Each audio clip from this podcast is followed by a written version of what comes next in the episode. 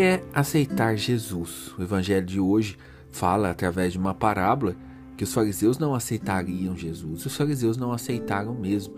E o que é preciso para aceitar Jesus de fato?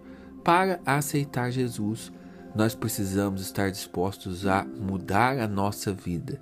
Ninguém aceita Jesus verdadeiramente se não está disposto a viver uma conversão de vida, uma mudança de vida. Hoje em dia, as pessoas falam muito da misericórdia, do amor de Deus. E isso é importante porque Deus é misericórdia, Deus é amor, Deus está sempre aberto ao perdão, nos acolhe e nos chama a viver este amor, tomar posse deste amor que Ele tem por nós. Agora, a misericórdia de Deus, o amor de Deus, nos convida a uma mudança de vida. Jesus diz certa vez: Quer me seguir? Renuncie a si mesmo, toma a sua cruz e me siga.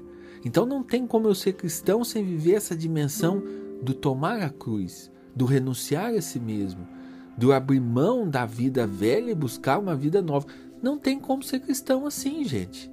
Você vai ficar a vida inteira falando do amor de Jesus, da misericórdia de Jesus, mas sem mudar de vida? Ah, Jesus é amor, Jesus é misericórdia. E eu continuo fechado, egoísta, safado, sem vergonha.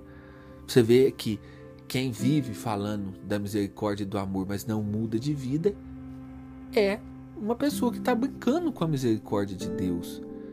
Ah, Deus é misericórdia, então eu posso continuar no pecado, porque Deus é misericórdia e amor. Meu irmão, se você continua no pecado, você não ama a Deus. E nós fomos criados, a nossa realização está justamente em amarmos a Deus. E Deus espera que nós o amemos de volta. É isso que a parábola do Evangelho de hoje diz. Deus enviou seu Filho para a nossa redenção, para a nossa salvação. E agora nós precisamos nos entregar, entregar a nossa vida a Ele. Certas coisas como renunciar o pecado, certas coisas como é, abraçar e viver os mandamentos. Isso é uma lei, lei que nós devemos viver porque Ele nos amou, Jesus nos amou. Na cruz nós temos ali a expressão da entrega total de Jesus, que está de braços abertos para nos salvar, que nos chama à reconciliação com Deus. Isso tudo é muito bonito. O amor de Jesus é lindo. O amor de Jesus que morreu pela nossa salvação. Você pensa o pior dos pecadores. Jesus morreu pela salvação daquela alma. Eu, na minha vida, quando eu estava mais distante de Deus, Deus, Jesus, a segunda pessoa da Santíssima Trindade, morreu para me salvar. Agora eu preciso amar Jesus de volta. E esse amor é expresso um desejo de mudar de vida, de conversão. Essa conversão não é um, um, um discurso de perfeição e, e um discurso vazio. Não. Essa busca de conversão é uma luta, luta que vai ser expressa em toda a nossa vida.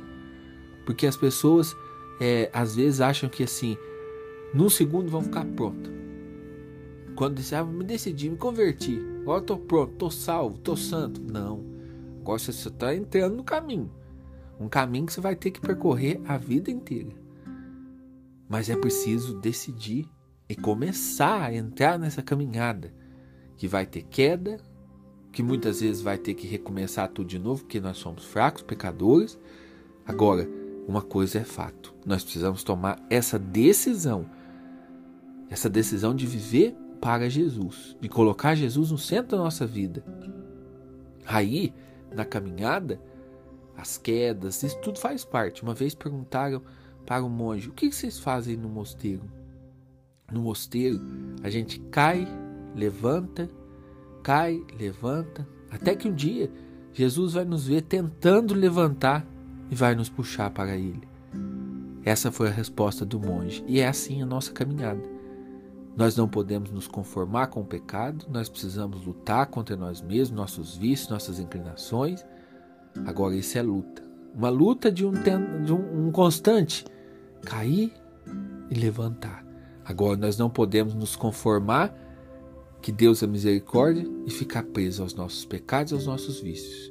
Decida-se hoje em viver uma vida nova, em buscar conversão de vida, em buscar santidade, em buscar viver aquilo que Deus tem para você.